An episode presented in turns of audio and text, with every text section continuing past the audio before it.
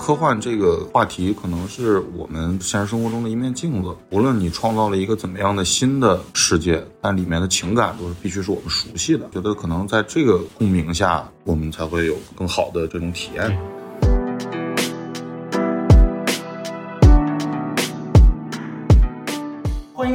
新的一期什么电台，我是小松老师。那今天呢，大家可以看到是我单独来主持这一期节目了，哎，没有孔老师了，我们终于把孔老师给踢掉了。那作为我第一期独自主持的这个节目啊，那必须得是重量级的节目啊，所以跟大家首先介绍一下，那本期节目呢是由耳光电影制作的大世界扭蛋机播客陪看接力计划的特别节目。今天我们要聊的短片呢是赵大地导演赵导的作品。状元由倪虹洁老师主演。那这部短片呢，目前已经在 B 站上线独播了。大家有机会的话，赶快要看一看这部短片。所以说呢，我们来简单介绍一下今天的各位嘉宾。首先介绍一下，就是我们的老朋友了，我们的淘淘淘姐，大家掌声欢迎。大家好，我是淘淘。哎，好，那除此之外呢，我们还请到了一位特别来宾，那也是非常重量级的，那就是我们这部短片《状元》的导演赵大地赵导，让我们掌心欢迎赵导，也请赵导做一个简短的自我介绍。啊，大家好，我是来自坏猴子的青年导演，我叫赵大地，请多关照。啊，那节目开始之前呢，首先，呃，我想问一下赵导啊，就是什么样的一个契机？让你就是进入，比如说我们这样的一个电影行业去创作，然后成为一名导演的。因为我看《状元》可以看到它是跟高考题材有关的，然后呢，也是作为坏猴子这次跟 B 站联合推出的这样的一个大世界扭蛋机中的一部分。那先首先就想问一下赵导，是什么样的契机让你进入这样的一个行业的？啊，契机其实呃，因为我大学学的也是戏剧影视导演，在重庆大学美术电影学院毕业，然后大学时期的呃短片作品有幸得到了宁浩导演的欣赏。然后被他看好，然后所以我就觉得啊，就一头扎进了这个行业，然后希望能够创作一些自己想表达的作品。嗯，那我们首先先来聊一聊《庄园》这部作品吧。啊，想问一下我们的陶姐，看完这部作品的第一反应是什么？感觉是什么样子？就还挺有趣的，因为最近正好。刚看完最新一部的那个《世界奇妙物语》，呃，然后感觉其实整个它这个设定跟像世奇那种设定，其实大家都是比较类似，就是以一个各自主题的短片，然后尽可能发挥自己的想象做出的各种各样的小的短片，还蛮有趣的，对。第一，就是因为我觉得在之前在国内其实并没有看到特别多很玩的很飞的一些小的短片，我觉得这其实是一个挺好的尝试吧。嗯嗯，确实啊，因为我们录制这期节目的时候呢，呃，大世界扭蛋机的前面四部短片其实已经上映了，然后大家在 B 站也可以看到了。啊，那其实像这样的一个短片，我们都是以科幻主题为背景色彩的。然后到这部状元呢，我觉得其实特别有意思，因为它讲述了一个跟我们大家非常切切实实相关的这样的一个主题啊，高考。然后高考又会有这样的一个科幻的元素在里面，所以我当时看的时候其实是一个非常新奇的一个感觉。哎，那想问一下赵导，就是为什么会选择高考这一个题材来诠释这样的一个科幻作品呢？呃，老师您刚刚也提到了这个是一个科幻题材类的作品。其实我觉得，因为我自己本身呢也特别喜欢这一类的片子，像陶老师刚提到的这个呃《世界奇妙物语》啊。然后对于我个人来说呢，其实我现在还有的时候会做高考相关的噩梦，就到现在为止哈，有的时候是看不懂题，或者是甚至就是没穿裤子啊，就这种噩梦。然后想了想，我觉得可能我跟这个话题还挺有缘分的。呃，然后同时高考呢又是一个。呃，好像大部分的人都经历过的一个过程，然后应该都对这个东西有自己的体会，可能会引起一些共鸣。然后我就想把这两个，一个高概念，一个跟大家有关的话题放在一起结合一下，然后就碰撞出了现在这个概念的作品。哦，呃，因为高考这个主题嘛，因为我因为是没有参加过高考，在国外读书的，我不知道桃姐能分享一下，就是当年高考的这样一个感觉吗？天哪，有有没有看这部作品的时候有点共鸣？赵导一说到对于高考的噩梦，真的是我我觉得好像我问过不少人，大家都有类似的记忆，就是在梦里面梦见最多的场景其实是高中的呃校园或者课堂。我已经都高中毕业都已经几十年了，我还会非常清晰的记得那个场景，就是经常是无论是你你梦中的其他人是谁，是你的同事，是你的朋友，或者是你的家人。但场景大部分都是在课堂，然后是在那个教室里面，非常清晰的那个教室那个操场。我也会经常梦到，突然之间告诉你，天呐，说这些题怎么都不会呢？说说马上就要高考了，你所有题都不会，就搞得非常紧张。然后醒来之后，有一种强烈的那种。庆幸感哦，原来我已经毕业这么多年了，我 终于不用高考了，就解压。你就觉得可能是很多中国的孩子在人在一生中最难忘的一个经历，应该就是高考和高三吧，就那段时间。所以说这个确实是有共鸣的，对，没错没错。所以我也是在这个过程中感觉，就是尽管它是以比如说我们整体题材类型算是科幻，但其实是呃跟前面几个作品相比，其实是最接地气的一个，因为真的给我们很多，尤其像 B 站的大部分。用户都是要么刚刚经历过高考，要么其实也在这个年龄段的，所以特别有共鸣啊。然后在影片中，其实还有一个细节，就是我们的男主其实是一个对音乐特别有热爱的人，然后最后也展开了一场这个所谓的一个类似于个人的一个音乐会。所以想问一下，穿插入这个情节是导演自己本身也有这样的一个音乐梦吗？还是有什么样的一个灵感来源呢？我们在创作的时候，其实最开始也不是音乐，因为想关注一下，就是说呃高考这个生态中的这些群体，呃孩子们会有一些关于艺。艺术类或者说是小孩喜欢的东西，最开始其实是他会喜欢追跑车杂志，然后但是后来呢，是因为我我自己本身我其实是一个很常年的中二病患者，然后我特别喜欢看动漫，然后我比较喜欢的那个有一个动漫叫《凉宫春日的忧郁》，他们里面有一段就是这种主角也是在台上突然演了一场这种音乐的演出，然后他们叫清音嘛。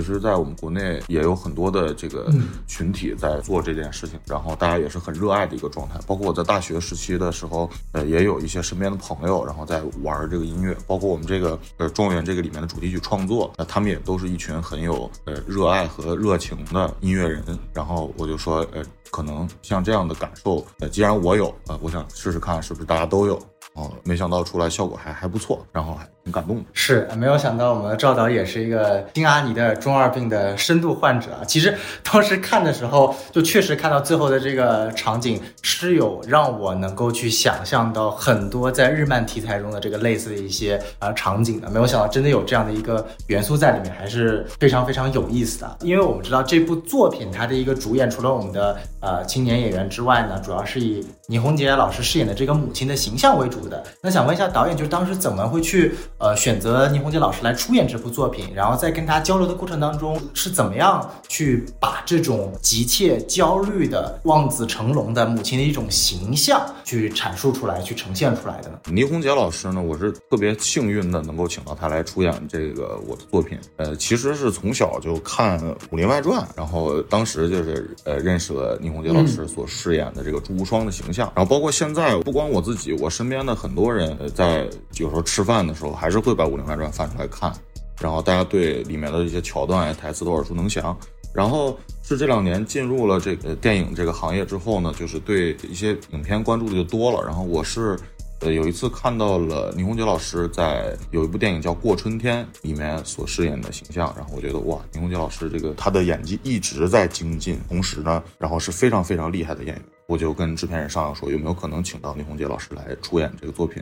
呃，当时也是把剧本递了过去，然后呃，倪虹洁老师也是很就是很赞同这个作品的表意，在现场的，因为相对来说我离那个小孩子的视角。吴家凯饰演的这个郑小满的视角相对来说要近一些，于是呢，更多的时候是倪虹洁老师跟我一起讨论，说一个母亲的视角来看孩子大概是一个什么样的感受，然后我们再深挖这个人物，包括一些很即兴的一些片段，包括那个影片最后的一句话“儿子加油”，很提气的那一句话，也都是倪虹洁老师现场即兴的一些片段。能够有幸请到倪虹洁老师来出演这个片子，对这个片子提升非常非常大，我也感觉非常非常幸运。嗯。然后这里想问一下桃姐啊，因为桃姐应该是已为人父吧，然后尤其在这样的一个啊面对孩子的这样的一个作品当中，您是怎么理解倪虹洁老师饰演的这样的一个母亲的形象？刚刚导演说的还挺有道理的，因为我相信作为导演本人，他创作这个作品的时候，一定是以那个学生为视角来做的一个创意的。这个其实是想表达一种我们的声音，包括他最后想要传递的一些内容也是，就是不要去过于功利化。考试和过于功利化这些东西如何去释放天性或怎么怎么样的？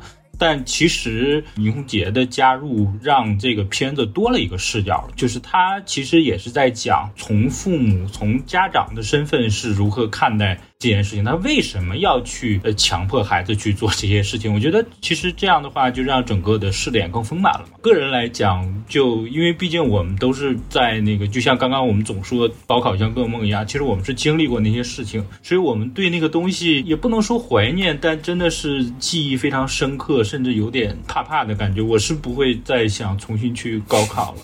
所以说，所以说这个东西就是，就你就会觉得它真的是让你有一个。特别难忘的生命经历就是高考，最对我最大的影响就是我可能不会去要求我的我的孩将来会怎么样，我对他其实是没有任何要求的。我觉得你过得快乐就行了，因为我我真的是很在这件事情上非常痛苦，就是高考这件事情，所以我对他真的是完全没有任何要求。就是学习啊、成绩啊什么的。当然，我不知道这个事情是不是好的，因为我觉得我不太是一个特别优秀的家长。但是我我只是觉得我可能变成了一个反例。对，我觉得就是培养孩子的方式有多种多样的。我觉得本身这也是啊，咱们状元的这部短片所传达出来的一种意向啊，就是说，不管你选择哪条路，其实能够呃坚持自己，然后快乐，能够去遵从内心，其实是一件非常重要的事情。然后这边其实因为刚刚。导演有提到一点啊，就是说，其实是啊，他请咱们的制片，然后请到了这个倪虹洁老师。那我这边其实也非常好奇啊，因为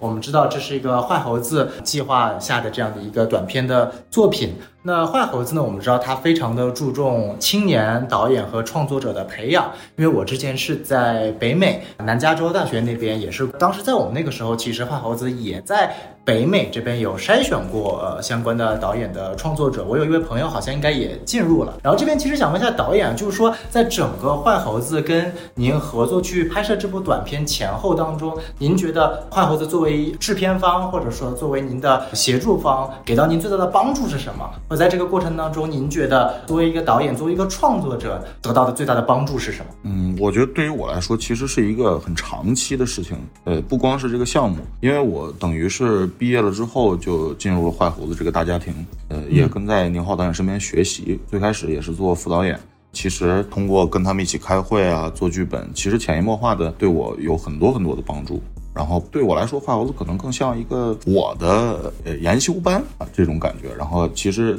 不光从审美啊，还是说从这个剧作。还有这个电影语言的等等层面，其实对我的帮助都非常多啊。尤其在这次状元这个小短片，其实对我来说是一次小考试，然后让我把这些年的所在坏猴子所积攒的知识和研修的能量能释放出来的一次机会。然后这部短片只能说，就是我们所有的学习电影的这些孩子们，其实都有一个想走向市场的这个这个梦。然后坏猴子给我提供了这样的平台，不光能请到倪虹洁老师这样的演员。同时给我搭了一个非常强的班底，呃，也给各种方面给了我很多支持，包括宁浩导演对我来做这个短片也是非常非常支持的。最后能有幸得到这样一个呈现，对我来说是非常幸运。嗯，了解。那呃，其实想问一下导演，因为咱们这部短片啊，现在已经在 B 站上有呃上映了。那之后您作为导演或者作为创作者之后的一些计划是什么呢？比如说之后有什么相应的一些导演计划呀，或者说有没有长片的一些想法？呃，现在正在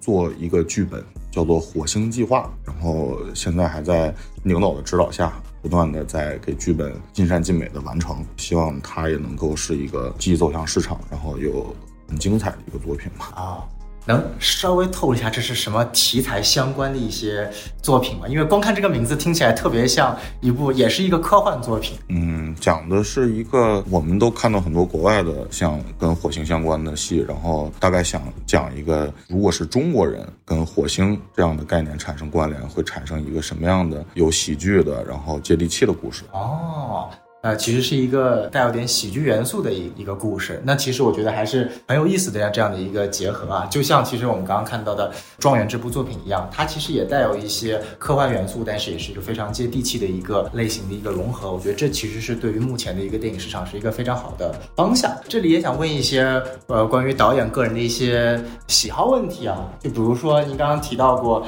呃，您也是科班出身的，那对于你来说，您最喜欢的导演是谁？您的偶像是？谁？或者说您最希望你的作品达到一个，不管是这一部短片，还是下一部长片，还是之后的计划，最想达到一个什么样的一个结果呢？那你要这么问，那当然就是我们坏猴子猴王宁浩导演了。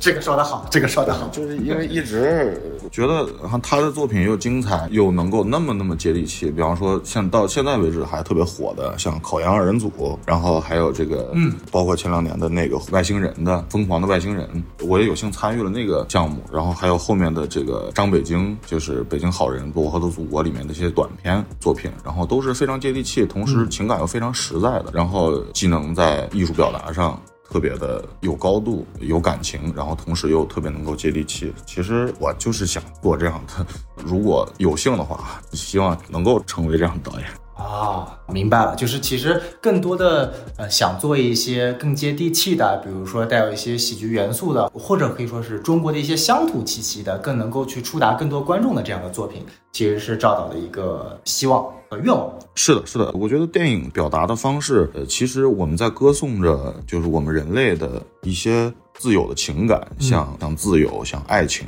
这样的一些情感。然后我觉得中国做电影的有的时候要歌颂。或者说是去贴合，就是中国人对哪一些话题和情感是更有感觉的。你比方说，像我们选择的这个高考这个话题，其实是非常中国特色的一个一个话题。所以，其实我我是想在类似这样的话题里面，能够找一些更能够打动我们观众的一些情感。了解，我觉得这个真的特别好。那想问一下陶姐，因为刚刚赵导说了，他最喜欢的导演毋庸置疑是我们的宁浩导演。那陶姐，您怎么看宁浩导演？或者说您最喜欢的一部宁浩导演的作品是什么？他的话当然是石头了，因为毕竟是我们很多人可能未必看过他早期的作品，但是石头真的是突然之间就。进入了那个大众的视野，然后让大家发现一个非常有趣。因为我现在都有点模糊了，我不太清楚。石头应该是我比较早在影院看的一批电影。就是那时候国内的院线片还没有那么发达的时候，就大家还没有养成去电影院的习惯的时候，然后当初《疯狂石头》一出来的时候，真的是很多人都去跑去看，然后大家都说，哎，发现了一个特别好的像一个宝藏一样的东西，然后你会觉得去看过之后，真真的会觉得有很多非常独特的地方。你会发现，就华语电影里头也可以这么玩一部片子，尤其到现在，其实它甚至变成了一种文化了。就它里面的很多的经典台词，它的人物的形象，包括像黄渤在里面的形象，包括它里面很多好玩的台词。因为前两年在那个《疯狂外星人》在上映之前，他们还搞过一个疯狂系列的一个重映，我还专门跑去看了一下。我觉得真的是重新再看，觉得还是很有趣。你会发现宁浩是一个很聪明的导演，他一方面有非常强烈的自我表达，另外同时他又能以一种非常接地气，就像赵大地导演总说接地气，就是他的真的是很底层、很很有趣的一种方式去把这个故事讲出来，让大家觉得。既是我们生活中的东西，但同时又在生活基础上 魔幻了一部分，然后是很难得的一个华语导演，而且他也确实影响了之后蛮多的青年导演，包括像他一直在做的那个青年导演计划。那我刚刚听完这段话，最大的感触是什么？刚刚陶姐说她当年在院线看过《疯狂的石头》，然后我就想一下啊。疯狂的时候上映的时候，我可能去院线还不需要买票，儿童票 啊，这个年龄差似乎是有那么一点大，对，很有 感感受到了桃姐的这个无奈啊。那我们继续啊，这个呃，因为刚刚主要聊聊。导演本身对于这部剧的一些创作背景和创作的一些想法，那我们今天必须得提到一点的是，《状元》这部短片跟其他呃大世界扭蛋机的短片一样，它是作为 B 站这样的一个互联网的网站平台独播的这样的一个短片剧集的，这是一种相对来说崭新的、全新的一种。呃，剧集的播放方式，这个点我觉得还特别有意思，可以聊。因为有很多啊，我的朋友或者说可以很多观看过这部呃剧集的人都有把它对标过。我们知道，就前段时间比较火的《爱死机》系列。那当然，《爱死机》是作为动画系列的，那咱们这个是作为真人系列的。那我想问一下，导演是怎么看待就是这种像流媒体独播的导演的短片作品这样一种题材，您觉得对于更多的，比如说中国的像您这样的青年导演来说，它是作为一个更好的一个发声渠道，还是说它比如说可能会限制咱们的一些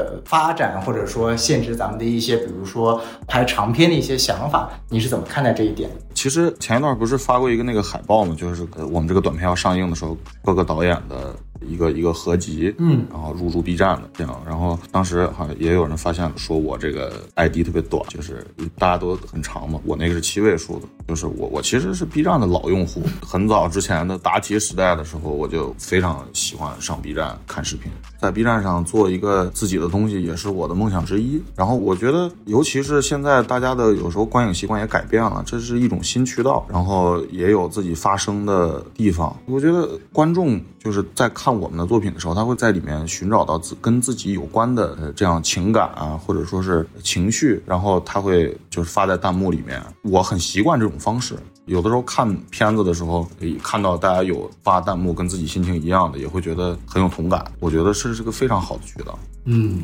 那其实我想问导演一个问题啊，就是 B 站呢，它还算是一个更加独特的一个播放渠道，但是其实咱们短片本身啊，你说是从哪个平台，它没有改变一个最基础的一个拍摄方式。那如果有一天您会不会去选择拍摄，比如说类似于短视频啊，或者这样的一个题材的一个作品，还是会选择相对来说更加传统的拍摄的方式呢？嗯，我觉得短视频对我来说，其实它有它独特的一种规则，呃，这个规则我还不熟悉，我还是想钻研这个传统的电影的一些语言和美学。嗯，呃，像这种话题，我觉得目前在国内的很多的新兴创作者当中，都是一个值得讨论的话题啊。因为随着互联网的兴起，我们传统的院线其实像我们大家很清楚啊，全球的这个电影行业的这个院线这个方面都在有相对应的受到打击，不管是国内外的创作灵感的不断的枯竭呀、受整个疫情环境的影响啊，各个因素。那互联网它作为一种更好的发声渠道，是否需要改变我们本质上拍摄的一种方式，其实一个非常好的讨论的一个话题。那除此之外呢，我们知道 B 站有个非常大的特色就是弹幕。那弹幕呢，其实是对于一种观影文化一种非常大的一个提升啊，因为我们可以看到有很多不一样的意见，可以随时的、即时的出现在影片当中，而这些意见有可能会形成一个群体，形成一种非常神奇的一种类似于信息茧房的感觉，而这种茧房很可能会去造成很多路人观众的。看这部作品的一种节奏所产生各种各样的一个问题，这是 B 站很独特的一种特色啊，尤其是看一些番剧，我相信导演作为二次元是有这个感触的。那这边特别想问一下，就是当这部短片上线的时候，您会去看弹幕吗？看大家对您这个短片的评价吗？还是说觉得无所谓？因为已经很习惯这种方式了，通过看弹幕，然后看呃大家对这个戏的反应，我也很期待等壮阳这个短片上线之后，观众会以一个什么样的态度在发弹幕，然后有好的我就可能会更开心，然后如果有差评，那我就再学习学习呗，对吧？哎，这个有时候呃，观众的这个舆论啊，确实是一个非常魔幻的一个事情。哎，想问一下桃姐，你平时在 B 站上看，不管是番剧啊、电影啊，或者相关的那种话，你会开这个弹幕吗？我是蛮纠结那种人，就是一方面我其实挺抗拒弹幕这个东西的，就觉得就非常的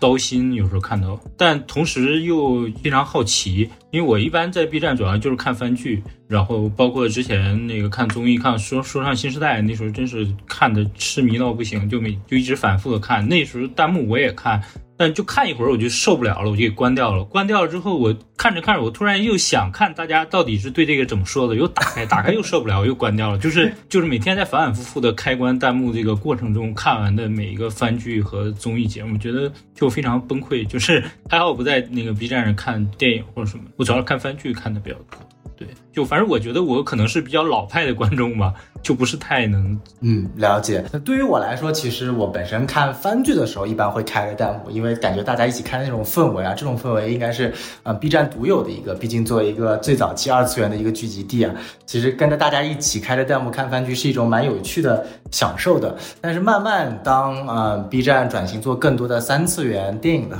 内容的时候，其实确实有时候会比较抗拒弹幕的这样的一种形式，因为一些独特的二次元文化，或者说是一种弹幕文化的梗。突然出现在三次元的作品当中，其实是非常有趣的一个现象。它确实是一个需要去平衡和协调的点啊。这个我觉得，呃，作为观众我们去看是一种感受；作为创作者本身再去看，大家去弹幕评论一种自己的作品，会是一种非常崭新的感受。所以我觉得这个还是啊非常有意思的，也特别期待等到。状元上线了之后，这个弹幕是什么样的一个表达啊？然后，嗯，其实我们针对于这期状元本身的一些相关的一些内容，其实我们也聊了很多了。那其实最后呢，也想问一下导演和桃姐，因为这毕竟我们整个系列，包括状元，它是一个一个科幻为题材和背景的这样的一系列短片。那两位对于科幻这个题材是怎么样的理解？因为我们知道这个系列一直是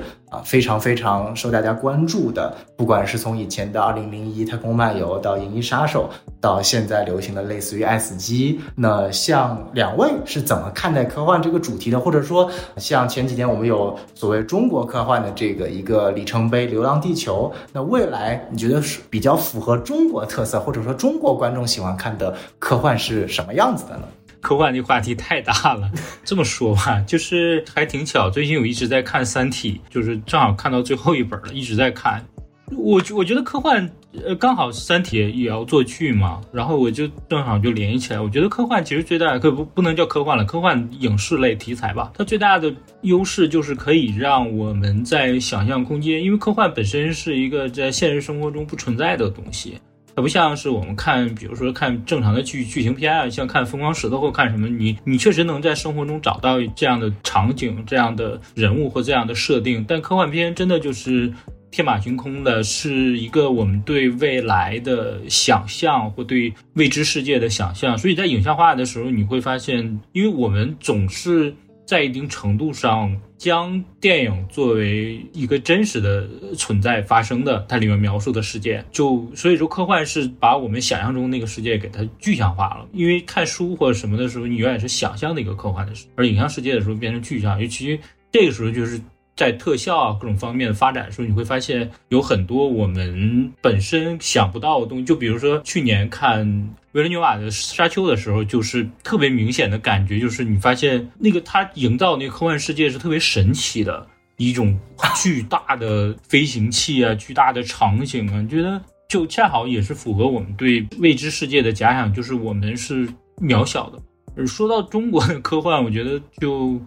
毕竟这些年国内一直在做嘛，其实很难去具象具体是哪一些中国的科幻会是观众会觉得喜欢的。我觉得最终还是要在情感上达成一种共鸣吧。就是无论你拍的是什么，最终你还是要让大家找到一些熟悉的情绪上的东西情感上。就是它其实已经脱离科幻本身，它就是作为一个作品来讲，能跟观众产生共鸣的原因吧。对，因为我但是我觉得科幻真的太大，这个就我都不知道该怎么聊。我特别同意呃陶老师说的这个，因为我本身是一个也也是挺深度的一个喜欢看科幻小说的人，包括《三体》的大刘老师的所有作品，其实我基本都看过。呃，然后在里面我发现科幻这个话题可能是我们自己现在现实生活中的一面镜子。无论你创造了一个怎么样的新的世界，但里面的情感都是必须是我们熟悉的。觉得可能在这个共鸣下，我们才会有更好的这种这种体验。嗯，没错，没错。那其实我们聊到现在，可以发现啊，不管是作为哪一种题材，科幻也好啊，犯罪也好，纪实也好，其实都是去传达我们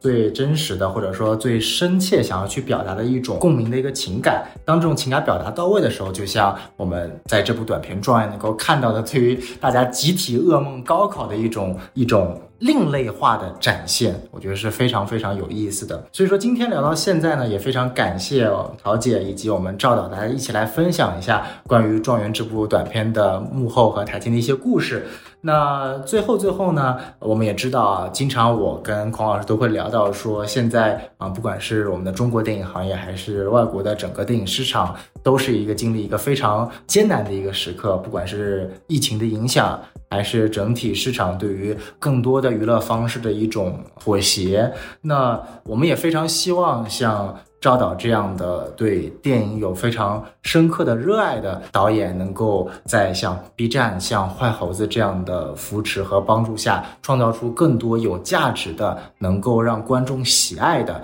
并且能够促进整个行业成长的作品，不管是短片、长片，不管你是在院线上上映的，还是在 B 站上上映的，我觉得只要做到前面几点，都是非常非常有价值的。那在节目最后呢，我们还是要感谢一下两位。我们也希望大家能够去关注我们什么电台啊，然后关注我们的微信公众号 S M F M 二零一六。哎，我终于说对一次了，毕竟这次没有孔老师帮我啊。S M F M 二零一六，那大家加公众号之后呢，可以加我们的小助手，然后会拉到我们的群聊里面跟大家一起聊。那同时呢，也希望大家关注一下我们陶姐的啊电影公众号淘淘淘电影，以及最后呢，大家一定要去关注一下我们赵导的作品，不仅要去看这部《状元大世界女单机》的最。作品也要去看，然后最后也非常期待啊，我们赵导的之后的作品《火星计划》。那如果大家现在还没有去看《状元》这部作品的话，一定要认准啊，只有 B 站这个可以去观看啊。好，那我们今天的节目就到这里结束了，非常感谢两位的参与，谢谢各位，谢谢谢谢谢谢，拜拜，好，拜拜。